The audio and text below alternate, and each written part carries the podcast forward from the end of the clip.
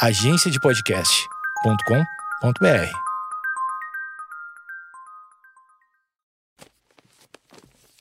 papierpodcast.com.br Oi, que bom que você está aqui. Quer dizer, você está aí, né? Mas você está ouvindo uma coisa que é como se a gente estivesse no mesmo lugar, né? Não, não sente isso? Eu sinto um pouco como se a gente estivesse no mesmo lugar. Uma pena que eu não escuto você. Eu gostaria de escutar você. Bah, como seria bom o diálogo com você que está ouvindo. E eu digo você porque eu sei que não é vocês. As pessoas diferentes do rádio, do radião ligado lá com, com tocando uma música que todo mundo está ouvindo, o podcast é tete a tete, é papo aqui, ó, papo reto no seu ouvido. Eu estou dentro da sua cabecinha. Se você está de fone, se não está de fone, você está fazendo alguma outra atividade, de repente que não não permite estar usando fone, ou você não tem fone, então você não tem a fone, nem todo mundo tem fone, tá? Mas é, para ouvir de fone é melhor. Se você está ouvindo no celular, assim, tipo, meio, meio longe, ou ouvindo por qualquer outra, de qualquer outra forma, você deve estar. Tá, você pode estar até fazendo, de repente, uma faxina em casa, vamos dizer assim, pegando um belo dia de sol, fazendo uma faxina em casa me coloca num cantinho ali, me coloca num cantinho, me coloque num cantinho ali, eu não me importo. Desde que a gente esteja no mesmo ambiente, você consiga me ouvir. Esse podcast é o Projeto Mendas, eu sou Eduardo Mendonça, o seu anfitrião, seu host, a pessoa que vai lhe, lhe, lhe receber. Todas as terças-feiras, nessa segunda temporada, eu tenho lançado um episódio sozinho, falando com você, falando. É, é, é bem louco, é um, é, um, é um, fluxo de pensamento que vai, vai indo, vai indo, vai indo, e quando eu vejo, passou o tempo, eu digo, não, eu tenho que parar, senão eu vou começar a enlouquecer as pessoas. Mas é sempre muito divertido e funciona. Uh, é, sempre conecta com alguém. Sempre alguém manda uma mensagem, sempre alguém diz, não, eu me identifiquei com isso, ou com aquilo, ou discordo de você, seu idiota. então, quem quiser, me segue lá, arroba edumendas no Instagram, que é por onde eu interajo. tem também, você pode assinar plataformas, né? Castbox, uh, Apple Podcasts, Deezer, uh, uh, Spotify, tudo, tudo, tudo, tudo, tudo, tudo, Castbox. Castbox, eu falei? Tem que assinar. Assine lá que é importante, assine lá que é importante. O episódio de hoje, que, você, que, é, que é, justamente uma terça-feira, você pode estar ouvindo em outro lugar, assim e tal, na verdade vai ser um pouquinho diferente. Eu vou lançar na mesma semana duas entrevistas, então não vai ser um bate-papo direto com você, vai ser um bate-papo com uma pessoa, mas espero que você Uh, aproveite. Digo por que eu vou fazer isso. Porque os episódios que eu estou entrevistando pessoas, eles têm sido gravados durante a pandemia. E eu gostaria que fossem lançados durante a pandemia também, para fazer sentido. Pode que você esteja ouvindo em outro ano, 2040, quando não tiver mais essa pandemia, já vai ter, vai, vai ter sido inventada vacina, não sei o quê, tudo, tudo já vai estar. Tá... Espero, que, espero que ainda seja 2020, para dizer bem a verdade. Não acho que vai ser, talvez 21. Mas enfim, não vamos ficar falando de quando você está ouvindo, você pode estar tá ouvindo em qualquer momento. Então eu queria. Uh, uh, hoje eu vou lançar entrevista com o Leonel Hadi, que é um policial civil uh, formado em história, formado em direito, é um cara muito articulado, muito preparado e que vem falar neste episódio sobre fascismo, vem falar sobre uma denúncia feita contra ele, inclusive envolvendo o nome dele, que fala de terrorismo. Olha só, o nome do Leonel vem sendo bastante compartilhado aí nas redes sociais, seja por A ou seja por B, falando em lados né? É, porque o Leonel se posiciona muito contra o fascismo, é, fora do seu expediente de trabalho na corporação, na homicídios. Olha só, cara, olha só. Falamos então sobre essas questões, evidentemente, fizemos uma. É, foi uma conversa muito legal, uma conversa que, que, que que é muito, muito interessante porque a gente tentou, quer dizer, eu, eu tent, o Leonel deu uma uh, deu uma explicação sobre, sobre fascismo, sobre uh, uh, sobre o que está acontecendo, sobre, enfim, sobre várias coisas. E também, e também sobre Steven Seagal, que é uma coisa muito importante também, que você precisa saber. Ele me respondeu: quem ganharia numa luta, Steven Seagal ou Jean-Claude Van Damme? Eu perguntei isso para ele porque ele também é um cara, um especialista em Aikido. Olha só que loucura. Então foi uma entrevista com uh, muitos momentos interessantes. É, Leonel Hadi, depois da vinheta.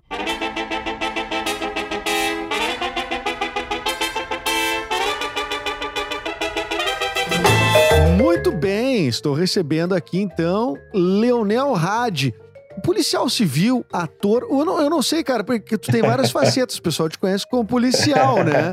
Mas nós vamos chegar até, até, até essa outra parte, a sua veia artística. E aí, meu velho, como é que tu tá? Tudo tranquilo. Prazer estar contigo aí, com a tua audiência. Pô, cara, obrigado. Sabe que a minha audiência, assim como a tua audiência em redes sociais, que eu tenho visto, uh, já não está mais restrita a territórios gaúchos apenas, né? Uh, queria mandar um abraço para também para São Paulo, que a cidade de São Paulo é, representa tanto público quanto a cidade de Porto Alegre, por exemplo. A cidade de Manaus te, ouve muito meu podcast também. Então, assim, são vários os lugares, não vou dizer todos, porque tem gente até em Cara, no Japão que houve. Esse ah, dia tem é no legal. ranking do Japão. Muito legal. Coisa improvável, né? São os, é, o, o, o, o, digital tem essa característica, né, meu? E, e, a, e o digital tem sido o teu canal, né? Para falar com, com as pessoas, né? Exato, exato. É a forma que eu, que eu consigo chegar é, num público maior, consigo fazer debates e eu acho que no momento que a gente tem tantos poucos canais, é, grandes canais, vamos dizer assim, de comunicação, seja no rádio, na televisão, a internet acaba sendo um meio democrático que a gente tem, apesar de que a gente sabe que tem todas essas questões dos algoritmos e, e, e bolhas de internet, mas mesmo assim a gente consegue avançar, consegue fazer a, a mensagem seguir adiante e criar reflexões que talvez a há menos de dois, três anos atrás, a gente não, não conseguiria, né, na, da forma como é feito hoje. É, eu tenho acompanhado teu crescimento sim, em redes sociais. Teu principal conteúdo, realmente, ele tá ligado a, a, ao teu, a tua posição política, né? Eu, tu, tu tem tu, todos os teus vídeos, tu, tu usa uma praticamente todos uma camiseta escrito antifascismo, né? Que vem, vem a ser uhum. talvez a, a, o teu principal é por onde transita a tua, ideia, o teu pensamento, né? Ideológico, assim, Exato, assim, né? É. Principalmente nesse momento do, do, do, de um crescimento de, de, de, ideais, ideias fascistas no, no país. As pessoas sabem o que é fascismo, cara? Não, não sabem. É, é muito complexo, assim. Principalmente porque a gente tem uma rede de fake news muito ampla. E esses grupos que agem dentro da lógica fascista, uh, eles usam conceitos para confundir, né? É, eles fazem uma mistura de conceitos do que, que seria o fascismo, chamando os antifascistas de fascistas. Tu entende? Cria uma, um molho assim que as pessoas começam a ter dificuldades de entender o que, que é o fascismo. Mas eu sempre gosto de falar alguns aspectos básicos, assim, rapidamente, sobre o que, que a gente pode considerar como um fascismo uh, eterno, vamos dizer assim, um fascismo que pode acontecer em diversas uh, variações ao longo da história. Porque senão a gente fica só focado naquele fascismo lá do, do Mussolini, da Segunda Guerra Mundial, né? do Mussolini na Itália, do Hitler na, na Alemanha, do Franco, do, do Salazar na Espanha em Portugal, né? que aconteceu até a década de 60. A gente fica muito fixado nesses conceitos. Mas o fascismo ele tem características básicas que ele pode uh, uh, ser recorrente ao longo da história. E quais são as características básicas do fascismo que a gente pode identificar? É a questão do nacionalismo exacerbado, não que seja negativo, né? Tu ter o amor à pátria, tu ter o amor à tua nação, tu querer uma nação mais pujante, uma nação é, mais igualitária, enfim, não é isso. Mas essa ideia de propagandear um conceito de nação diferente, é, como se fosse assim: os melhores fazem parte dessa nação e os restantes são párias, né? São menos do que nós que participamos de uma grande pátria e tal. Então é esse essa propaganda, apropriação de símbolos nacionais é típica do fascismo, assim como essa necessidade de grandes lideranças, de mitos que seriam aqueles que, que são os, os, os, as pessoas que têm o conceito supremo de, de, do que deve ser feito, de, né, quem deve ser seguido, como foi Mussolini, como foi Hitler, como foram todas essas, essas personalidades. Outra questão é essa necessidade do poder pela força, da ação pela ação, né? Tu não ter essa uma descrença pela democracia, um descrédito com as instituições é, que devem, ter, devem ser sub, subvertidas em prol de um, de um grande projeto. Uh, e isso envolve toda uma questão de, de, de, aversão à academia, aversão à ciência. Então a gente vê, né, e essa ideia do militarismo também, então a gente observa que essas características, assim, por cima, né, ataques à imprensa, tendo tendência sempre ao autoritarismo, a ditaduras e tal, a gente vê que essas características, as características estão presentes no pensamento majoritário da extrema direita brasileira, né? Porque o fascismo, assim como porque o nazismo é uma vertente do fascismo, mas o fascismo é um movimento da extrema direita. Eles tentaram muito tempo confundir com essa ideia de esquerda e tal, mas a gente sabe que é da extrema-direita. Mas então, é, é justamente isso. O, o contragolpe, geralmente, de, de argumentação, não sei se dá para dizer como argumentação, porque também vou falar de outro conceito que talvez as pessoas não não entendam. Mas é, um, é uma. É quase que uma assombração para quem é dessa extrema direita. Eu não vou botar toda a direita, tá? Nisso, porque Sim. existe uma, uma direita a se respeitar por, por pensamento ideológico. Mas claro. a extrema direita, essa, essa paranoica e, e, e, enfim, que, que não se vale de ideias, se vale do caos, se vale disso tudo que tu, tu falou. Uh, tem, existe uma assombração que é o tal do comunismo. O, vou aproveitar a tua. A, a, porque tu. Aliás, já vou. Antes de mais nada, tu, tu é policial civil, mas tu, além disso, tu é formado em História ou tô errado? Eu, eu sou formado em História e em Direito. Aí eu fiz minha especialização, minha pós-graduação em História, eu fiz em História Contemporânea, que trabalha justamente com a Segunda Guerra Mundial e com esses movimentos aí, fascistas e tal. E também me formei né, no Direito, depois de formar em Direito, fiz mestrado em Direitos Humanos e outras pós graduações em direito penal e constitucional. Né? Então, e é isso, é importante. O, o anticomunismo é outro traço extremamente importante nos movimentos fascistas, que, que eram, na sua essência, antes de, por exemplo, o nazismo, antes de ser antissemita, de perseguir os judeus, ele perseguiu primeiro os comunistas ou os marxistas, inclusive os anarquistas também foram muito perseguidos. Mas o, o comunismo era é, esse é, vamos chamar assim, espantalho que se utiliza para unificar tudo que é mal, tu joga no colo do comunismo, dessa, desse, dessa ideologia bizarra que eles criam. Porque o comunismo nada mais é do que uma utopia, nunca aconteceu na história, né? As pessoas acham que, ah, sei lá, a União Soviética foi comunista. Não, nunca aconteceu. É uma utopia, uma, te uma teoria de que as pessoas poderiam abolir o Estado e viver em comunidades, em comuns, né? Por isso que é comunismo. Mas eles tratam isso como algo assim maquiavélico e, e colocam todo mundo nesse bojo.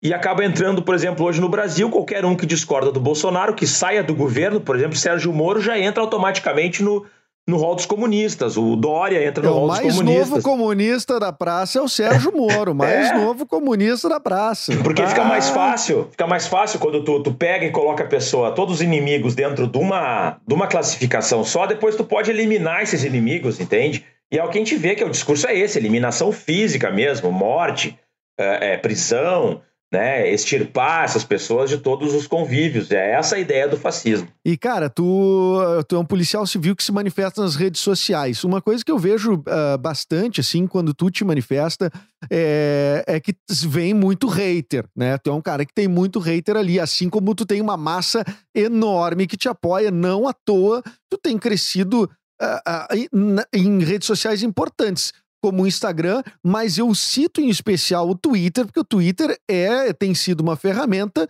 de, é, de uso de voz uh, pra, pro, do governo para os seus 30% lá, que, que, que, se, que seguem ideologicamente. O Trump usa muito Twitter. Enfim, o Twitter se tornou uma ferramenta muito oficial, né? Então tu tem crescido muito lá, tu já tem 60 e tantos uh, mil seguidores. Uma coisa que falam muito, cara, que eu vejo assim, é, é tipo assim, como assim um policial uh, ser antifascista, um policial se manifestar politicamente? Tu já fez várias explicações sobre, sobre a diferença entre o teu trabalho na corporação e a tua manifestação política como cidadão.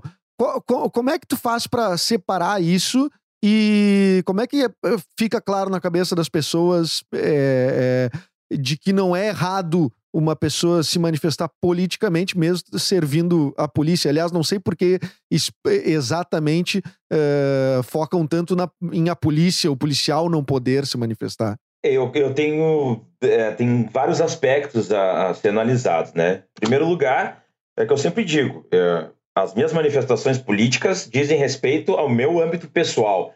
Eu não falo em nome da corporação, eu não falo com símbolos da corporação, né, utilizando símbolos da corporação. Uh, eh, Para mim é muito clara a divisão assim da, da, do meu trabalho profissional, que é imparcial no máximo nível uh, e ético, né, dentro da legalidade, dentro da, da Constituição, do que prega a Constituição, de todo o ordenamento jurídico que a polícia deve obedecer e seus servidores, e eu sigo isso. E tem o meu âmbito pessoal. A, a questão de ser um policial eh, e me apresentar né, como a minha profissão é como se eu fosse, como, como a gente já falou aqui, ator. Né? Já fui ator durante muitos anos.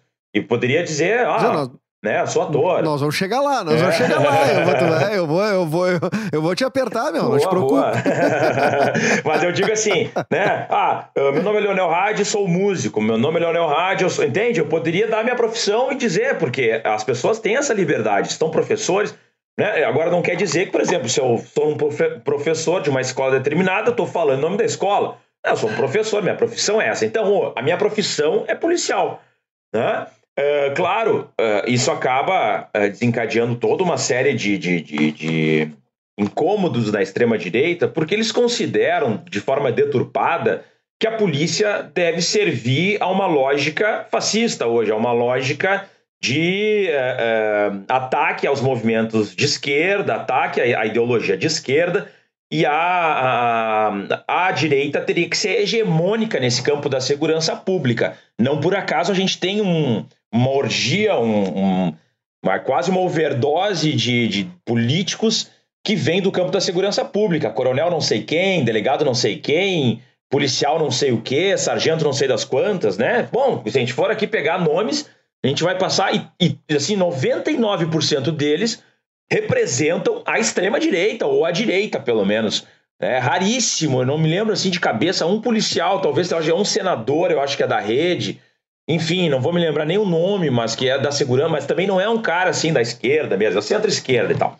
O que eu quero dizer com isso é, é isso acaba trazendo uma ter uma certa repercussão nas redes sociais e, e sabendo que é policial, isso causa um incômodo porque acaba quebrando o discurso da extrema direita de que eles têm um monopólio nessa área da segurança. Porque é muito interessante, a extrema-direita faz um discurso do policial herói, que bandido bom, bandido morto, que a polícia tem que fazer o que quiser, que vai ser liberado. Mas quando vai para a questão trabalhista, do trabalho, eh, quando enxerga o policial como trabalhador, servidor público, ela ataca frontalmente. Por exemplo, agora o Guedes fez essa, uh, essa, essa ajuda aos estados aí, envolvido, envolvendo o coronavírus e tal. E o que, que ele colocou? E ele fez até uma piada disso naquela reunião, né, fatídica lá do Moro.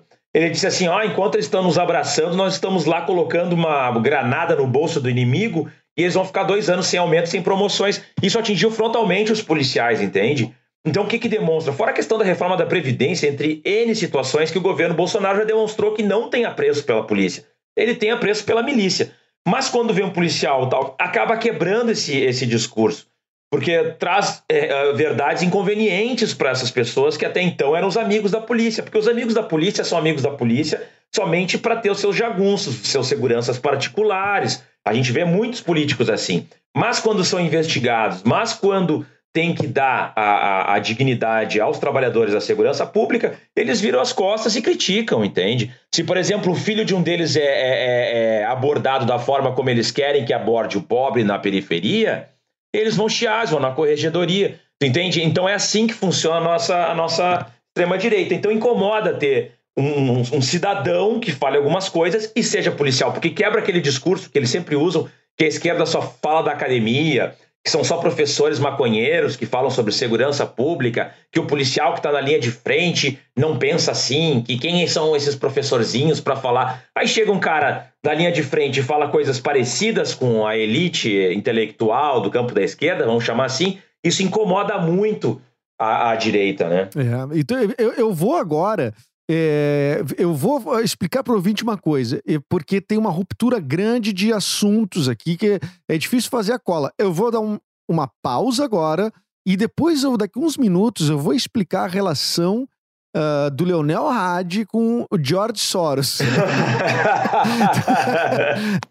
um bilionário, bilionário George Soros. Olha aí, quem tem, quem tem amigo tem tudo nessa vida, hein, Leonel? Bah. tá, eu, vou, eu, já, eu já volto nesse assunto. Mas como eu te apresentei ali como policial, é, como já falamos do teu, das, tua, das tuas formações, né?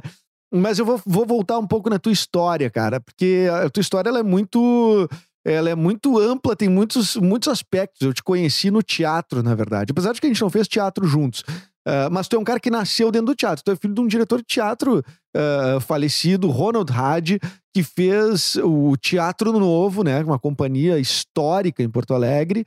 Uh, e tu é, tu é cria do teatro, né? Tu é, tu é nascido Tu, cara, tu, tu, nasceu no teatro, nasceu na política, porque o teu nome também tem a ver, né, com, com, com política, né? Leonel. É. E quem, quem é o Leonel, né? Não, tem sim. Eu, eu nasci no teatro e na política, né, na verdade. É, meu nome é Leonel em homenagem a Leonel Brizola, é, governador do Rio Grande do Sul, é, é um dos, dos maiores políticos da história do Brasil, né?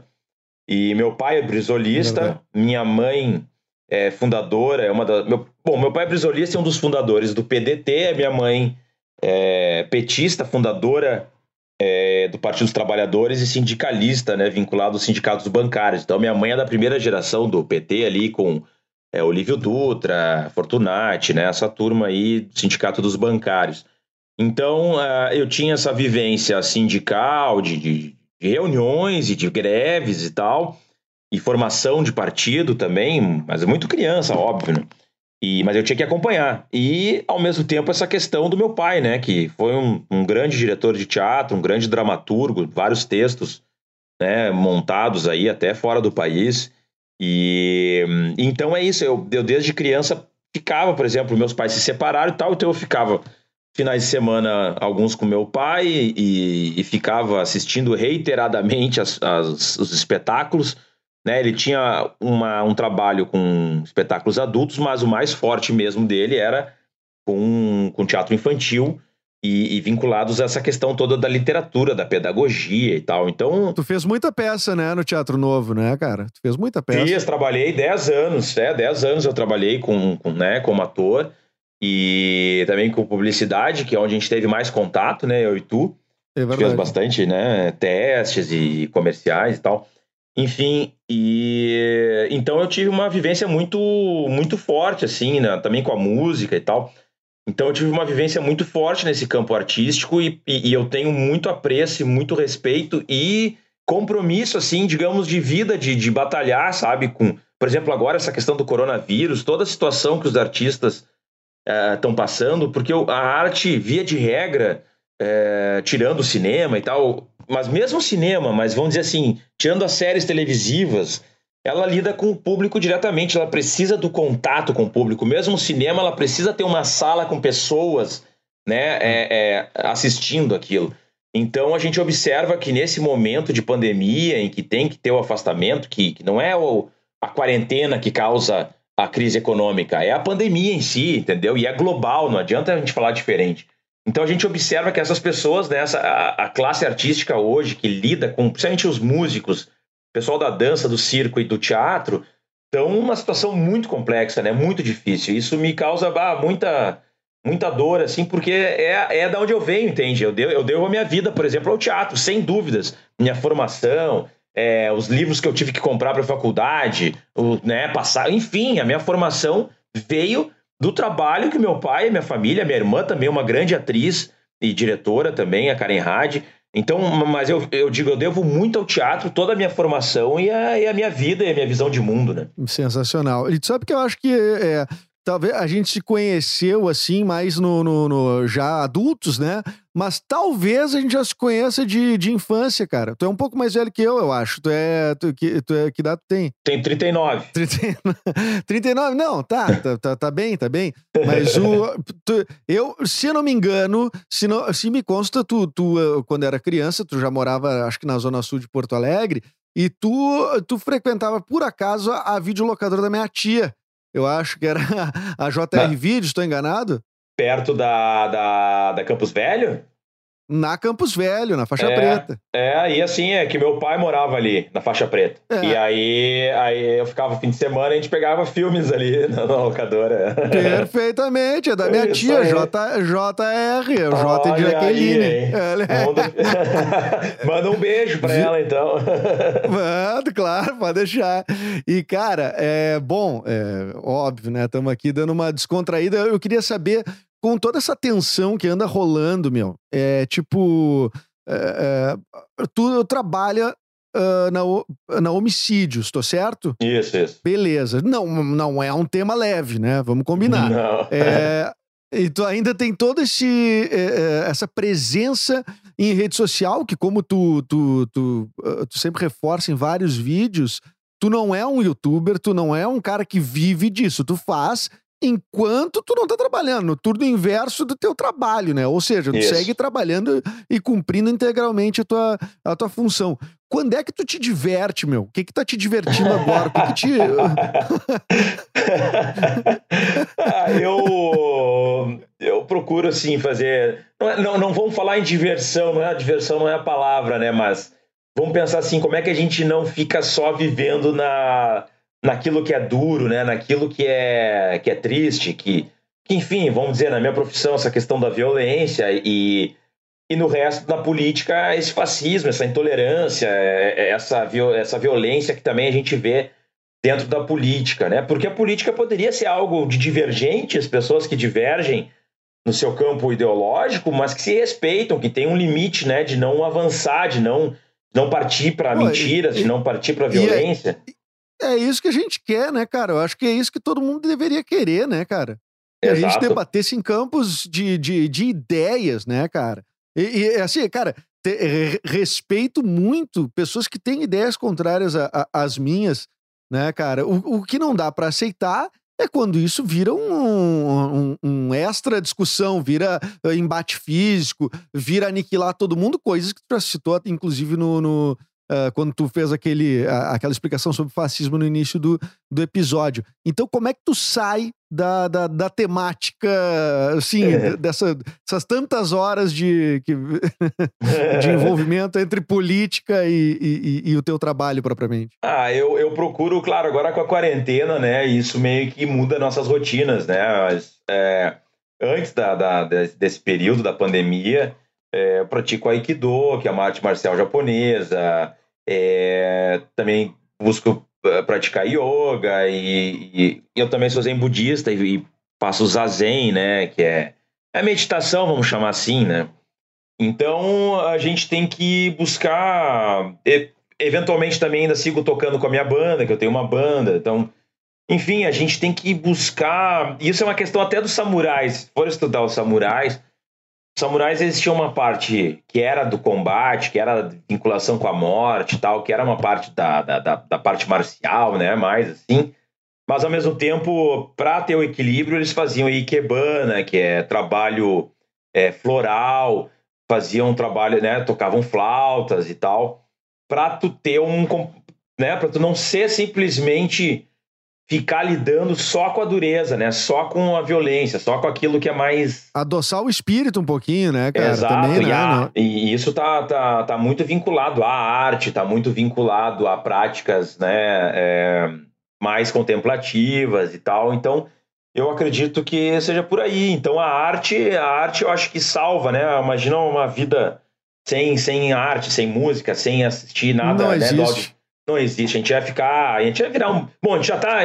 Né, boa parte da sociedade já tá completamente conturbada, assim, né? E até parece uma esquizofrenia coletiva, uma, né? Enfim.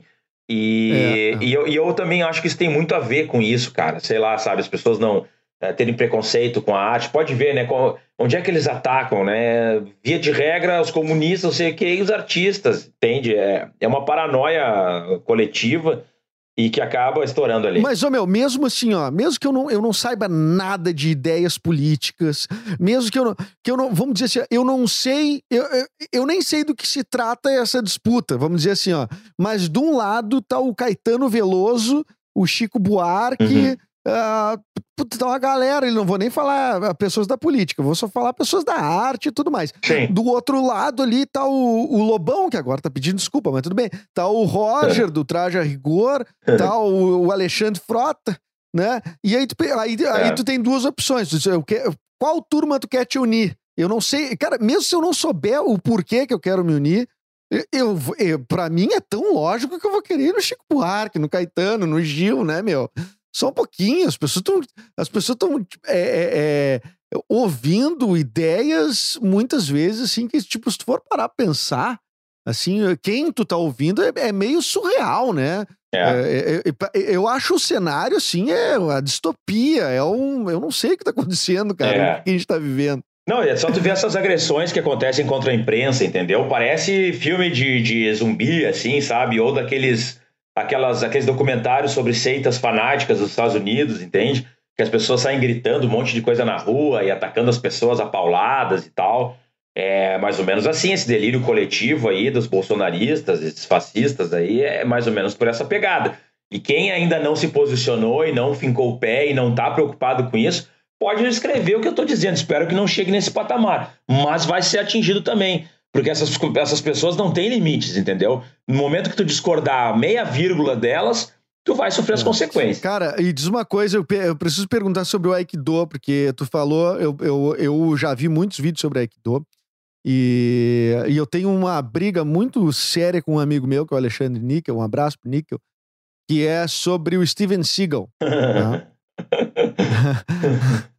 que, eh, que eu disse, porque assim, ó, tem vários vídeos do Steven Seagal que todo mundo, todo mundo sabe quem é o Steven Seagal, aquele cara de rabinho de cavalo que faz filmes de ação. Eu fazia, né? Agora já tá mais coroa. Mas ele tem vários vídeos com lutadores de UFC ensinando coisas, não sei o quê. E aí os caras se apavoram com aqueles troços. E o Steven Seagal tem, é, é, pelo que eu li, ele é um cara de alta graduação no, no, no Aikido, é verdade? É, verdade. Ele é assim. É, mas ele o Steven Seagal, na época em que ele estava realmente na prática do Aikido, foi quando ele começou os primeiros filmes e... Primeiro ele começou como treinador de dublês, assim, de, de coreografia de lutas, né? Ele até tem filmes do 007 que ele foi o coreógrafo de, de lutas, né? E eu, ah, é? é? Não sabia. Eu é. acho que é um dos primeiros ali, não, não, os primeiros da década de 80, vamos dizer assim, né? Não dos primeiros 007, mas da década de 80 eu até não sei se não. Eu não sei até quando o Sean Connery foi o 007, mas eu acho que foi o primeiro depois do Sean Connery. Mas é um dos clássicos, cara. É um das, daqueles 007 clássicos. Um ou dois que ele fez. Ele foi o coreógrafo da, da, da parte marcial, assim, vamos dizer assim, da, de combates do, dos filmes. Depois ele começou a fazer os filmes dele. O primeiro filme é o Nico Acima da Lei. E esse filme, sim, é puro Aikido mesmo. E ele tá no auge técnico ali, né? Então ele, ele, ele é sensei ele hoje é sétimo dan, mas o que aconteceu? Ele foi indo, progredindo, ele, pô, na década de 90, 80, 90, ele foi um, um dos maiores atores, talvez, né, de, de, de, artes marciais e um dos caras mais conhecidos, assim, do cinema, né? É, mas, mas temos que falar uma coisa, né? Assim, um dos maiores atores de artes marciais por conta das artes marciais. Das marciais, não, não por, atu... não, não por atuação. não, claro. Não, a atuação dele, não, a expressão existe. dele. É, zero. não, mas eu quero dizer assim, né, que, que bem ou mal as pessoas conheciam, as pessoas iam alugar os vídeos, os filmes e tal. E, e aí eu acho que ele se perdeu nisso aí, sabe? Meio que entrou nesse, nessa lógica de, de mercado do, do, de Hollywood, envolve, daí se envolveu com um monte de problema com dinheiro e máfia, e aí Aí a história dele foi pro saco e, e ele acabou meio que até rompendo com, com o Rombo Dojo, com a Aikikai, que é a organização mundial do Aikido, né? Então hoje ele, ele ainda segue, né? Fazendo algumas práticas e tal, mas já meio que por ele, assim, né? Ele não, não tá muito dentro da estrutura... Tá em home office. É, meio Ronin, que a gente chama, né? O samurai sem, né, que não, que, que não tem o seu, ah, sim. seu, seu líder, né? Tá, e, e assim, o cara é ator e, e, e luta Aikido. É, me parece que tu seria o mais próximo, né, do, do Steven Seagal aqui no Brasil. não, não, não. Tu já pensou nisso? Tão, tão, é, não, eu não sou tão bom artista marcial assim, nem tão bom ator, né? Não, mas, é, mas ator tu é muito melhor que ele, isso eu tenho certeza. Eu já vi. Ah, e não precisa muito, né? Sensacional. Então, uma vez eu vi, só para finalizar o Steven Seagal, porque senão esse não é um podcast sobre o Steven Seagal, mas é só para eu te... porque eu, eu, eu dizer, não, o Aikido é uma é foda, né? O cara, tipo, o cara que, que tá no, na ponta dos cascos, ele é ruim de, de, de pegar, né? Ele teve uma. Eu, é. li, eu li uma coisa assim de fofocagem que ele, numa, numa festa de celebridades, aí que o, que o Van Damme tinha se metido com ele. O Van Damme é karateca, se eu não me engano, Shotokan. Eu lutei também com karatê, né? Eu fui, eu, eu fui preta de uhum. karatê, de Kyokushin, o Kibokushin, que era uma, uma vertente lá do, do, do, do Kyokushin. E o Van Damme era, acho que era do Shotokan. Ou, enfim, não sei qual. Isso, Shotokan. Sho- É, Shotokan. é. Shotokan. E, os dois ali, o Van Damme no, no auge do Shotokan e o, e, o, e o Steven Seagal lá no auge do Aikido, eles dois fazendo cinema, pum, se bicaram numa festa. Não deu a briga, vias de fato. Mas quem, quem é que ia dar em quem, tu acha? Eu acho que Steven Seagal, cara. Não é pro que eu faço Aikido, mas, é, mas é, no comparativo, assim, porque o Van Damme, é, ele baseou muito a, a parte marcial dele numa questão de coreografia mesmo, né? De essa parte mais do balé, vamos dizer. Ele fazia, inclusive, né, para ter abertura e tal. é. então era muito mais plástico do que o lado dele era muito mais de catar, vamos dizer assim, né? Dessa parte de catar do que parte de do combate mesmo, né? Do Kime, assim, da, da, da forma, o, né? É, a- a- o Kata é a luta imaginária, né? Isso, é, o- uma- aquela, coreogra aquela coreografia, né? Que se, Exato, se exato. Então eu acredito que, que o Steven Seagal, até porque o Steven Seagal deve ser talvez o dobro da altura nessa época, eu que o Van Damme é baixo. É, é, E ele é alto, né? tem, tem esse aspecto, tem esse aspecto. Não, mais o peso, e daí, é, tem muita discrepância, né, entre, entre os dois, né? Claro, dois É. grandes artistas marciais, né? Não é, tipo assim, de, de cinema, né? Vamos dizer. Mas, mas eu acredito que Steven Seagal tivesse uma vantagem absurda nisso aí. Ah, briga- obrigado pelo esclarecimento. Vamos, vamos voltar ah, ah, à pauta. De- certo. Quanto tem na tua conta agora no banco, Leonel? ah, eu acho que deve estar em menos 200 reais por aí. Eu tenho até que ver, porque agora eu vou ter que pedir o meu empréstimo consignado, porque a gente não está recebendo né, o salário, dois meses de atraso no Rio Grande do Sul. E a gente tem que ficar pedindo empréstimo e paga uma taxa para o banco, que também é mais ou menos 200 reais a taxa, para tirar uma, um dinheiro que seria nosso Que coisa, por direito e que o. Estado não nos paga. né? Essa é a situação do, do Rio Grande do Sul, né? Nem todos os estados nem estão É. vivendo a mesma situação, mas nós estamos falando da situação do Rio Grande do Sul já faz alguns meses, alguns meses não anos, né? Essa situação da do- Anos, é, há cinco anos. É, exatamente, já vem de- desde o governo Sartori. É, cara, eu te pergunto isso porque tu recebeu, casualmente, né? A gente ia gravar ontem, acabou não dando tempo, vamos, fomos, porque tu, tu, enfim, tinha trabalho, ah, fomos gravar hoje e surgiu no meio disso uma denúncia, né, feita por um deputado, é, de que haveria um grupo financiado, um grupo antifascista, os antifas, financiados é, a- aqui pelo George Soros, que é aquele bilionário bilionário hún- hún- húngaro-americano, aquele cara que é um especulador de bolsa, financiando. Não, É. eu, eu tô rindo, mas um pouco de nervoso, porque isso é uma denúncia feita por um deputado e encaminhada ao Ministério Público do Estado. Então, é, de- nessa denúncia tinha um nome personificado ali e imagens, e era Leonel Guterres Rade. Venha ser você. Sou eu, sou eu. É, eu, eu, eu liguei pro Soros esses dias e disse: Ó, Soros, tem que cobrir minha conta aí, que, que eu tô agora no negativo, cheio de empréstimos aí. tá na e hora aí de ele disse: passar. Ah, então tu li- liga pro Banrisul. Ele falou pra ti: É. te vira com o Banrisul. Não, é um absurdo, cara. É um absurdo, assim, ó. é, ah, bom, enfim, essa denúncia que tu tá falando, né? é, esse, esse deputado é um deputado do PSL, do partido do né, que era o partido do Bolsonaro, mas ele é, é, muito ligado à família Bolsonaro, amigo pessoal de toda a família Bolsonaro, é um cara ligado a, a clubes de tiro e, e, e toda essa linha armamentista, né, que a gente conhece, a bancada da bala e tal. E ele simplesmente resolveu uh, e ele organiza umas carreatas aqui em Porto Alegre, não sei, tem alguns lugares que estão acontecendo ainda, mas as carreatas que pedem abertura imediata do comércio, que passam na frente do Palácio do Governo do, governo do Estado para atacar o governador. Isso que ele foi secretário de Estado do Eduardo Leite aqui. E ele é pré-candidato a prefeito em Porto Alegre. Inclusive o Rui Irigaray, que é esse deputado, ele rachou o PSL porque ele se candidatou, passou por cima de todo mundo, monte de falcatrua ali, rachou o partido dele nessa questão de ele ser o pré-candidato a prefeito em Porto Alegre. E o Zuco, que é outro deputado do mesmo partido dele, disse que não votaria nele nem para síndico.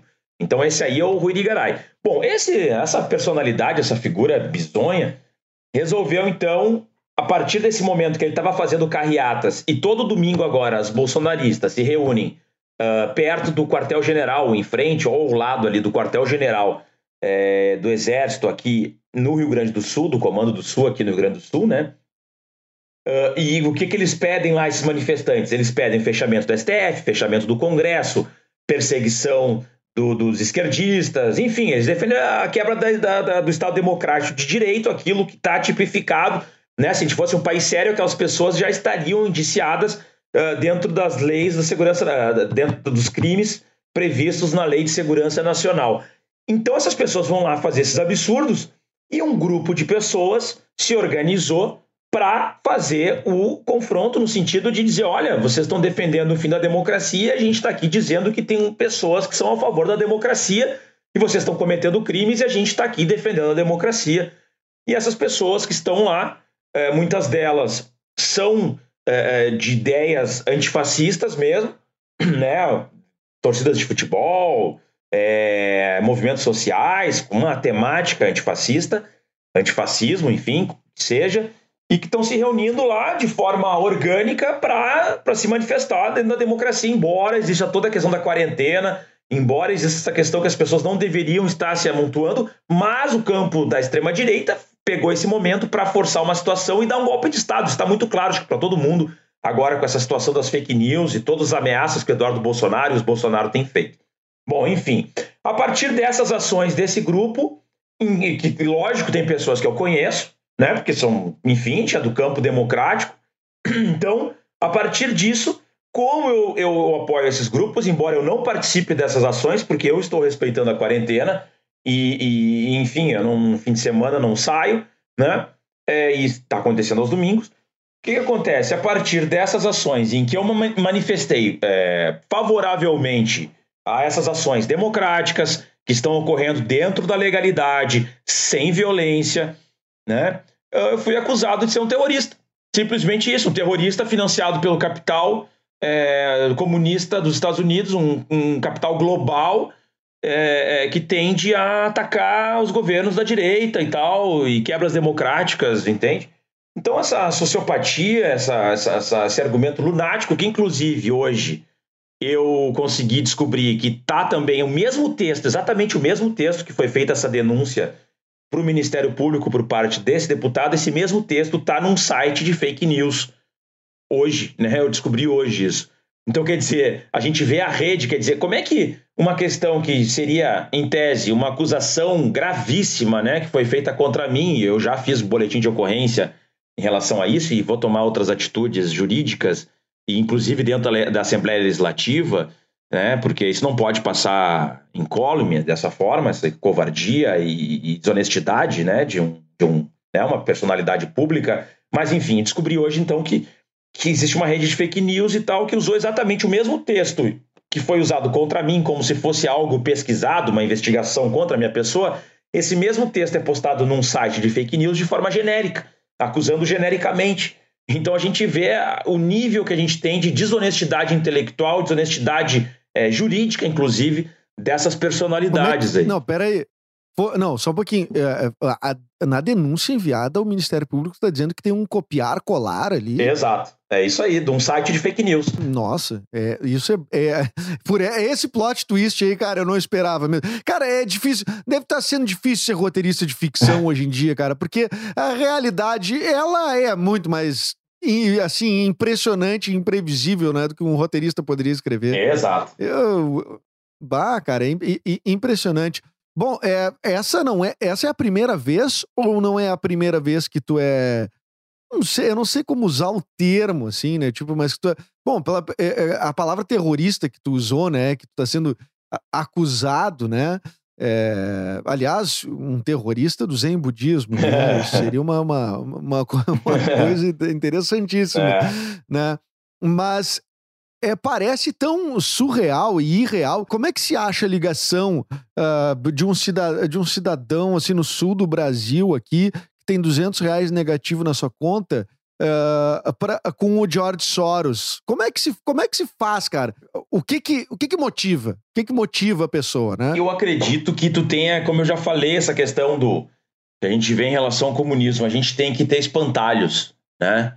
Tem que criar inimigos uh, ocultos, inimigos uh, estrangeiros E aí entra. Mas peraí, espantalho. Mas no, no, no, quando tu fazia peça infantil, tu chegou a fazer, eu acho que era o Homem de Lata, não? Não, não tu chegou o espantalho. O leão, o leão, o leão. O leão, o leão, o leão. Agora te acharam pra... Agora eu virei o espantalho, né? Virou não, mas aí, claro. mas é importante tu dizer assim, ó, que existem uh, estrangeiros tentando atacar o gran, grande patriota Bolsonaro, que não é patriota droga nenhuma, né? Um patriota de fachada que adula o Trump e entrega tudo, todo o patrimônio nacional para os estrangeiros, principalmente os Estados Unidos. Então, quer dizer, de patriota que, que vai subir a rampa lá e põe uma bandeira de um país estrangeiro, algo impensável para um, né, uma pessoa que se diz patriota. Mas, enfim, é tudo deturpado. Mas eu quero dizer que, na lógica deles, existe uma força estrangeira comunista que está financiando agentes do caos no Brasil e que esses agentes têm que ser eliminados porque fazem parte de uma conspiração globalista e tal do Foro de São Paulo. Ah, é uma paranoia louca, uma loucura ensandecida que eles têm que. Mas isso vai motivando, vai criando uma, uma coesão nesse grupo fanático, né? Que são os seguidores do Bolsonaro. É, quando a gente falava em, em terraplanistas, o terraplanista até chega a ser simpático, porque ele não afeta a vida de ninguém, né? Mas quando as conspirações elas viram. Uh, elas tomam essa forma me dá um pouco de, de medo, assim, tá? É período da ditadura militar no Brasil, ditadura 64, uh, ah, o golpe. Cara, eu, sabe, eu acho que já te contei, evidentemente, meu avô era, era político, né? Meu avô era brisolista, meu avô foi preso na ditadura militar. Uh, uh, o meu avô nunca encostou a mão, num, nunca foi violento com ninguém. Foi, foi preso por, por, por falar, né? Por, enfim, uh, discursar. Uh, cara, uh, mesmo com esse cenário terrível que foi a ditadura militar, eu converso muito com meu pai, que é uma referência, porque ele, ele viu tudo isso acontecer, viu o, o, o pai dele sendo tirado de casa, fazendo a barba, fazendo a barba, e os, e os, e os militares ele não deixaram ele terminar a barba. Imagina que ele com uma gilete pudesse atacar aquele monte de soldado armado. Mas aí ele foi levado, enfim, Uh, os, nunca mais recuperou na política, né? Depois teve que enveredar para um outro campo. E mesmo assim, cara, mesmo dentro de tudo isso, uh, o meu pai disse que tem, tem posições, por exemplo, tem coisas que se falam hoje pelo presidente da República que são que soam até mais até mais escabrosas assim do que se do que o que se falava. Tô falando de tipo de discurso. Tô falando de. de, de, de... É, então, assim, por exemplo, eu não vou saber o nome do livro do Geisel, tá? Mas no livro do Geisel, que eu já, já, já fui pesquisar lá, tem, tem uma citação ao Bolsonaro como um cara. Uh, um cara louco, um cara além do, do, do limite. É, cara, é, dentro de uma democracia, é possível que a gente tenha uma, uma condição pior do que a, do regime da, da, da, ditadura estabelecida? Eu, eu acredito que a gente possa piorar, sim. Eu acredito que a gente possa aprofundar uh, esse tipo de, de, de, de, prática, entende? Do que a gente está vivendo. A gente pode ir mais para baixo ainda. Uh, a gente vê que existe uma, uma apatia, porque é tanta informação, e isso é uma teoria do Steve Bannon, tá? E isso daí não é a teoria da conspiração como eles estão fazendo com os Soros. Essa questão do Steve Bannon é real porque ele é um dos ideólogos do, da eleição do Trump, é, é, foi um dos ideólogos dessa, desse avanço da extrema-direita no mundo inteiro, não só no Brasil e tal. Aliás, né, o Steve Bannon, para quem não sabe, o Steve Bannon ele era um dos diretores da Cambridge Analytica, que, que, que e depois ele migrou então pro e, se, e saiu da Cambridge, né? Aliás, a Cambridge Analytica foi fechada depois mas porque inclusive houve várias denúncias de pessoas de dentro, pessoas que que, sabe, que, que ajudaram, contribuíram. Tem isso num documentário chamado como é, The Great Hack. É, é privacidade hackeada. Privacidade hackeada, Netflix tem. É, por favor, conclua e depois eu vou fazer eu te falar de uma outra outro documentário. Também. Não, a questão, a questão é essa. Então, dentro dessa lógica que a gente vê, né, do próprio privacidade hackeada, que é controlar a, a, as tendências de voto das pessoas e enfim, o, o Stephen Bannon, esse, esse senhor aí, ele tem uma tese que é dominar pelo caos. E isso está sendo colocado em prática, tu entende? Tu cria todo dia um novo, um novo problema, uma coisa absurda, algo que as pessoas tenham que se preocupar, E isso vai desgastando as pessoas e criando uma situação tão insustentável que daqui a pouco tu tem todo um, um, um, argumento de bom, agora vamos ter que voltar à ordem, entendeu? Depois de criar o caos, depois de a gente criar esse tumulto todo, a gente tem que colocar a ordem e a ordem é a direita, a ordem é a extrema direita que vai ser o poder, que vai ter a força de unificar o país. Se a gente for observar os discursos do, do Eduardo Bolsonaro, os discursos do, do, Olavo de Carvalho, que são, né, que é um grande pensador dessa porcaria toda também, o discurso dele é exatamente esse. Ah, bota os militares agora, que tá um caos, eles botam a ordem, depois nós restabelecemos a democracia, tu entende? Que é o mesmo papo que os milicos usavam, né? Mas isso de uma forma muito clara o que está sendo feito agora. Pode ver, é todo dia um ataque, todo dia um absurdo, todo dia cloroquina, todo dia. Então isso vai criando uma, uma desestabilização nas pessoas, adoecendo as pessoas, e depois tu dá, né? É, é, é, tu dá uma solução mágica que é bom. A solução mágica é nós, sermos, nós sermos autoritários e acabarmos com essa bagunça que é a democracia. Então é isso que é vendido e é essa lógica do Steve Bannon, isso é pensado. Tem teoria sobre isso, né? Isso é estudado, né? É, é nesse é docu esse, esse, documentário é impressionante, é chocante, as pessoas têm que assistir e está disponível. Tem um outro documentário chamado Fake News, baseado em fatos reais, que é um documentário, é, um programa documental, vamos chamar assim, porque ele tem 50 minutos só. Ele é da Globo News e ele e os, os jornalistas da, uh, encarregados, ele não vou me lembrar o, o nome deles agora, eles foram até a Ucrânia. No interior da Ucrânia existe uma chamada, um, vilare, uma, um vilarejo chamado uh, Veles, tá? E, e lá tem os garotos chamados de Veles Boys. Quem são os Veles Boys? Os Veles Boys eram garotos de 18 anos, 17 anos, 19 anos que produziam fake news sem qualquer ideologia. Eles perceberam que através das ferramentas de pagamento por clique, né? Que é, uma, é um modo do, do que, que o Google paga as pessoas. Vamos ser claro aqui, isso é fácil de saber. Tá? Se tem muito clique no teu site, nos banners, no não sei o que, gente entrando e tal, tu recebe uma grana por isso. É centavos, centavos. Eles entenderam, ah, daí já não sei, e no documentário não mostra se é pela própria cabeça, mas eles entenderam que fake news nos Estados Unidos davam muito clique.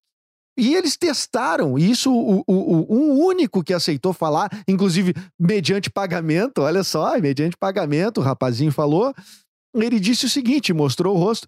Ele disse que eles tentaram, na época da eleição da, uh, uh, que foi Hillary Trump, uh, que eles tentaram com fazer fake news que fossem favoráveis, né, vamos dizer assim, aos eleitores do Bernie Sanders ou da Hillary, né, e que não colava.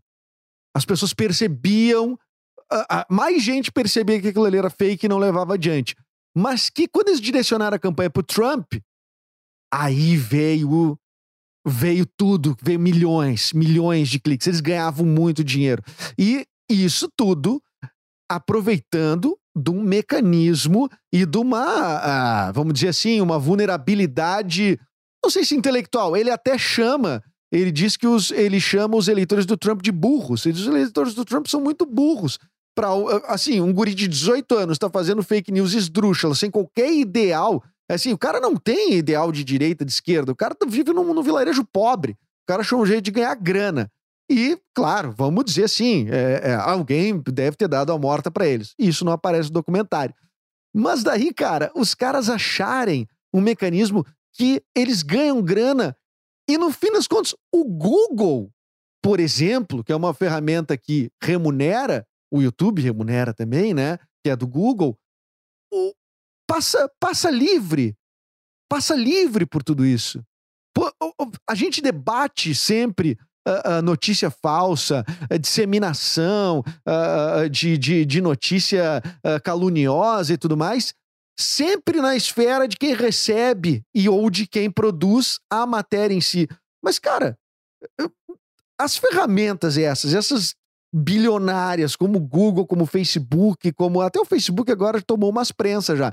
Mas esses caras não, não têm uma responsabilidade aí, cara, por, porque, cara, já viu que vimos que são ferramentas que uh, realmente elas influenciam. Não, com certeza. deveriam ter uma, uma responsabilidade é, porque isso acaba envolvendo uma questão de, de vida das pessoas, né?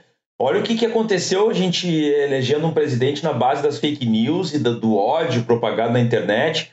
90% do ódio criado por fake news, né? É, a, gente, a gente elegeu um cara que está levando o Brasil a, a, uma situação catastrófica em relação a, a uma pandemia e não está nem ligando para isso. E isso era muito claro que ia acontecer no momento de crise e que ele ia fazer coisas do tipo, mas com essa coisa toda da fake news, de ganhar os seus recursos, né? Os, a, o Facebook, o Google, dessas grandes uh, empresas de, de, internet, né? É, bom, elas, elas focaram no lucro esqueceram a vida das pessoas, entende? Esqueceram a questão básica de, de, de civilidade que a gente tem que ter na sociedade. E é fato mesmo que tu diz. É, existem pesquisas que demonstram né, que pessoas da extrema direita têm, uma, têm um nível, digamos assim, intelectual inferior, né? Não, não é comparar, não é dizer, ah, é eugenia e tal, não, não nada disso. Mas são pessoas que tendem a, a ter uma visão de mundo mais fechada, mais, é, é, digamos, tacanha, vamos dizer assim, e elas tendem a acreditar muito nessas questões de. É, é só mexer nessa questão de tradição, de preconceito, de que vai perder um lugar no, seu trabalho, enfim, que os imigrantes vão tirar o seu trabalho, que as mulheres vão tirar o trabalho dos homens, que os homossexuais agora vão dominar e todo mundo vai virar homossexual. Quando tu vai para essa área, essas pessoas elas têm uma dificuldade de empatia, uma dificuldade de compreensão da diversidade e tem mais tendências a, a ir para o lado da intolerância e acreditar em histórias mirabolantes, como a mamadeira de piroca, por exemplo. entendeu? É. é cara, é, é, é, triste, mas eu rio porque é um, baita nome, né? Mamadeira de piroca. Eu acho que isso. tá de banda até, né? Imagina uma banda, uma madeira uma de piroca. Uma madeira de piroca hoje. nós, hoje aqui, nós vamos, vamos lá. Quer... Porra, sensacional. E com vocês, mamadeira de piroca. Ah, vamos mamar! Ah, cara, que isso, velho. Que Onde nós estamos é. vivendo, cara? Puta, que loucura. É absurdo. O Brasil é o pior país para se estar durante a pandemia? Olha, eu acredito que deve ser um dos piores, sem dúvida. Eu vou te dizer que deve ser. Deve ser um dos piores. Se tu postou. Bom, tirando o Brasil, que eu acho que tu não. Me imagino que tu, na posição que tu tá hoje, uh, comunicando da forma que tu tá e sendo tão veemente, tu não tenha. Não tem, não tem caminho de volta, né? Uh, em que sentido? não, eu digo no, caminho de volta no sentido de que tu não. Tu não vai recuar mais de falar, né? Não, não vou. Não vou mesmo. E, e eu penso da seguinte maneira: eu tenho convicção do que eu faço é em prol do maior número de pessoas é, tá dentro da legalidade. Eu estou defendendo o direito de falar, inclusive, desses fanáticos aí, entende? E embora eles queiram a eliminação física, claro, quando eles partem para esse, esse espaço, né, do, por exemplo, os neonazistas, esses grupos que vão para a intolerância mesmo e eliminação física, com essa lógica de preconceito, de racismo, de sexismo, enfim, de misoginia, é, homofobia, Aí acho que a gente tem que combater. Mas enfim, as bobagens que essas pessoas falam em outros aspectos, tu tem que tolerar e eu acho que faz parte da democracia. Então é isso. Eu tenho convicção que eu, o que eu faço é legal, o que eu faço é constitucional. Eu estou defendendo as instituições constituídas do meu país, defendo o governador do meu estado, o prefeito da minha cidade, embora divirja deles ideologicamente, não não apoio as políticas neoliberais que eles colocam em prática, mas respeito a eleição né, a, a democracia no, meu, no, no, que a gente vive. Agora, então quer dizer, eu não vou parar de falar, entendeu? Eu, eu sei que eu faço certo, não estou na ilegalidade, não estou fazendo nada incorreto, muito pelo contrário. Então eu não vou parar de falar, podem me agredir, podem é, continuar fazendo processos e sindicâncias e denúncias. Olha, eu não, entendeu? Não me envolvo com corrupção, não me envolvo com nada ilícito então, estou muito tranquilo em relação a isso e arco com as consequências do que eu falo e das ideias que eu defendo, porque eu acredito nelas e sei que elas são coerentes e, e são verdadeiras. E, e, nem cerveja tu toma, né, cara? Porra, tu é o, tu é o Robocop, cara. O que, que é isso? Que, que, que ser humano, não, o cara é. Não bebo. Mestre de Aikido, o cara é policial, cheio de treinamento. Aí o cara é formado em história, formado em direito foi ator, é ator, né? O cara não deixa de ser, quando puder, Não quando deixa, quiser não. vai voltar. É. E até banda, de, é, é, o cara que toca mesmo, qual é o instrumento que toca? É, eu, sou, eu sou vocalista, mas arranho uma, uma guitarrinha e um teclado, mas muito arranho assim mesmo. Não sou. O cara não canta! O cara canta! Não, só um pouquinho. é É, é muito preparo uma pessoa só. E ainda eu, eu vejo um certo movimento das pessoas te acharem razoavelmente atraente, né? É, Não, não, não. não. tudo bem. Não, cara, tu, tu tem, tu tem o direito de ser atraente, cara. Mas o. Olha aqui. O- eu, eu, eu só fico preocupado com uma coisa, que é, que é a teu respeito, que é a seguinte: todos os dias, quando tu, tu- tu- Praticamente todos os dias tu faz vídeos, né? E tu sempre aparece com uma camiseta escrita antifascismo. Eu quero saber. Eu tenho várias. sempre- Ah, tá. É isso. Eu queria saber se tu, Eu tenho, se tenho várias, sim. tu usava uma mesma com uma asa insuportável ou se tu Não, tem não, não. várias. Eu tenho várias. Sim, o George Soros deve ter te mandado um caminhão de Mandou. camiseta, né? várias. Eu tenho um armário só com aquelas camisetas, assim. É tipo o Chiquinho Scarpa. Eu tenho gavetas de cada cor. assim. Bah, eu achei legal. Eu ia dar o exemplo que era o armário da Mônica, né? Da Mônica ou do, do Steve Jobs. velho. O cara veio com o Chiquinho Scarpa. Ah. Cada um tem uma referência, né, velho? Tu vê o que, que é a referência, Sério. né? Até porque o Chiquinho Scarpa também faz Aikido, né, cara? É uma vergonha, mas faz. O Chiquinho Scarpa faz Aikido. Bah, puta merda, essa aí é Não, a não devia ter falado, né? Bah, melhor não saber Não, disso, né? O Chiquinho Scarpa é uma figura muito curiosa. Olha, É. vou te contar. É, é, Leonel, vou te agradecer muito essa conversa, essa hora de conversa aí, cara. É, eu sei que tu já trabalhou muito nesse dia de hoje. A gente tá gravando é numa sexta-feira. Quem tá ouvindo, tá ouvindo em qualquer horário, mas a gente tá gravando numa sexta-feira. E, e, cara, fico muito feliz de tu ter me, me, me recebido virtualmente. Lembrando que a gente tá gravando à distância, né? A gente tá durante a pandemia gravando à distância, respeitando então os protocolos ah, de, segurança, de segurança que as autoridades sanitárias recomendam. Tu, tu quer deixar um recado final? Ah, tuas redes sociais também, legal, falamos, falamos, falamos, e tu não deu a rede social ainda. Tá, não, me procure na rede social, nas várias, né? Acho que praticamente todas grandes aí. É Leonel Rad, coloca meu nome, o Rad é com dois Ds e um E, R-A-D-D-E, Leonel Rad. E aí coloca lá, procura no Instagram, procura no Twitter, YouTube, Facebook, a página. Porque no Facebook eu tenho uns cinco perfis, mas a página é onde eu coloco as coisas é, mais atuais. Então, quem puder seguir, é, compartilhar com seus contatos, né, é muito importante para a gente ter uma rede aí de apoio e de trocar ideias e se proteger, que eu acho que é um momento de proteção mútua de todo mundo, né? E dizer assim, ó, uma honra, uma honra estar aqui no teu programa, muito sucesso no teu podcast. E seguimos em frente. Muito obrigado a todos aí que escutaram esse programa, toda a audiência. Valeu, meu. Valeu. Espero que a tua voz ah, chegue ah, às pessoas e que as pessoas eu te acompanhem também. Te desejo sucesso, não só na tua, na tua comunicação toda aí que tem, tem feito, tem esclarecido muitas coisas importantes. E também na tua carreira dentro da corporação também, que eu sei que é muito séria. Cara, e espero que a gente contracene qualquer hora aí, num, num- quando tu tiver um tempo. A gente, a gente, a gente acha um filme pra fazer. Eu vou te transformar no Steven Seagal brasileiro. Deixa que eu é a minha nova missão. Tá bom, meu? Tá bom. Tá certo, valeu. Valeu, meu querido. Um abraço. E quem ah, acompanha esse podcast até o final, com o Leonel Hadi, este foi o meu entrevistado de hoje. Próximo episódio, ah, Alexandre Níquel, é a próxima entrevista, um cara muito legal que já esteve na primeira temporada.